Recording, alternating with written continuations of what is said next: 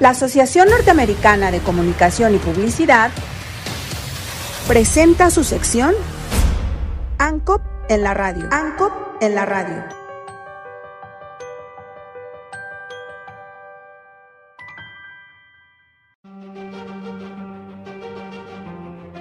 La humanidad ha enfrentado durante los últimos años desafíos sin precedentes relativos al cambio climático, que han mermado la salud de las personas. Informes de la Organización Mundial de la Salud muestran que 23% de las muertes globales anuales se deben ya a los efectos adversos de la contaminación del aire, del agua y a la exposición de sustancias químicas. Un nuevo informe de la Alianza Global para el Clima y la Salud indica que las advertencias no han sido suficientes para que los gobiernos incorporen el tema de la salud en sus contribuciones determinadas a nivel nacional de frente a la cumbre climática COP26. Algunos países de ingresos bajos y medianos están en lo más alto de la clasificación, como Costa Rica, con 13 de 15 puntos posibles.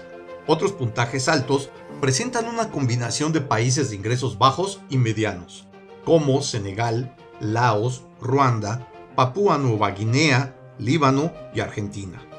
Según el informe, esto podría deberse a los impactos que ya produce el cambio climático en la salud de los habitantes de esos países. De los 66 países, incluidos 27 de la Unión Europea, todos, menos 5, incluyen la salud en sus compromisos climáticos nacionales antes de la COP26. Varios países de ingresos altos como Australia, Nueva Zelanda, Islandia y Noruega obtienen cero puntos, mientras que la Unión Europea registra solo un punto. Estados Unidos tiene 6 puntos y el Reino Unido 7 de 15 posibles. El estudio establece que los países que representan alrededor del 50% de las emisiones globales no han actualizado públicamente sus compromisos climáticos nacionales ante la COP26. Hay una gran oportunidad para que los gobiernos establezcan ambiciosos objetivos de reducción de emisiones, cosechen los beneficios para la salud de una acción climática bien considerada y para impulsar sus economías. Explica Jenny Miller, directora de la Alianza Global para el Clima y la Salud. Las olas de calor y los incendios forestales ya representan graves impactos en la salud por lo que cualquier alternativa es arriesgarse a poner en peligro tanto a las personas como al planeta, añade.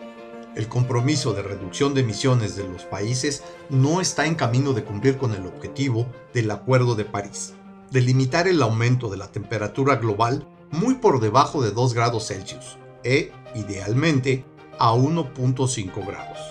En este apartado, comenta que algunos países carecen de ambición climática en general como Argentina, que alinea sus planes con 3 grados Celsius de calentamiento, lo que tendría graves implicaciones para la salud humana. En general, para las NDC, incluidas solo tres países, Costa Rica, Kenia y Nepal, están alineados con 2 grados Celsius y ninguno con 1.5 grados Celsius. Miller expresó que hacer compromisos climáticos que limiten el calentamiento global a 1.5 grados Celsius en línea con el Acuerdo de París, es crucial para la protección de la salud. Aunque algunos países han incorporado la salud en sus compromisos climáticos, estableciendo vínculos claros entre el clima y la salud, muchos no alcanzan su parte de reducción de emisiones. En general, la ambición climática internacional sigue muy por debajo de lo necesario para proteger la salud. Añade, Hacer declaraciones sobre la salud tiene poco efecto si no se realizan esfuerzos concertados para reducir las emisiones de gases de efecto invernadero, el factor más importante en la definición de la salud de las generaciones futuras. De no hacerlo, será catastrófico para la salud humana. Concluyó Miller. Los gobiernos que han omitido la salud en sus NDC o cuyos objetivos de emisiones son inadecuados deben actuar para poner la protección de la salud de sus ciudadanos al frente y al centro de sus políticas climáticas nacionales, o se arriesgan a desastres. Comenta el analista de políticas de la Alianza Global del Clima y la Salud, Jess Bigley. Es necesario invertir tiempo, recursos y dinero en efectivo en la salud, para protegerse contra los impactos graves en la salud debido al daño ambiental, añade, lo que muestra la puntuación NDC saludable es que, en general, los países están lejos de incorporar la salud en la política climática.